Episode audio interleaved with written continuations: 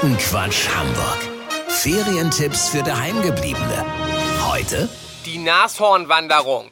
Ja, gerade sind ja Alpaka-Wanderungen ziemlich angesagt, Leute. Man hält die Tiere an der Leine und geht mit ihnen spazieren. Das schenkt einem eine ganz spezielle Form der Ruhe und Entspannung und man kann mal ein bisschen dem Alltagsstress entfliehen. Jetzt hat sich die Eventagentur Eggers aus der Hafen City aber was noch ausgefalleneres einfallen lassen. Und zwar gibt es jetzt die Nashornwanderung durch Jenfeld. Leute, das ist der absolute Hammer.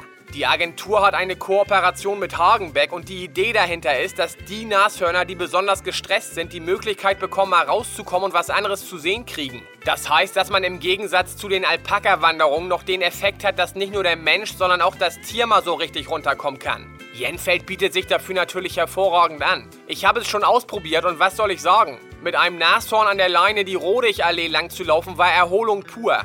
Am Anfang wirkte Tobias, so hieß mein Nashorn, tatsächlich noch etwas gestresst und versuchte mir immer in meine linke Kniekehle zu treten. Aber nachdem er zwei parkende Autos zur Seite gerammt hatte, wurde er ruhiger und auf der Höhe des Jenfelder Einkaufszentrums war Tobi dann komplett tiefenentspannt. Also Leute, die Nashornwanderung durch Jenfeld freut sich auf euren Besuch.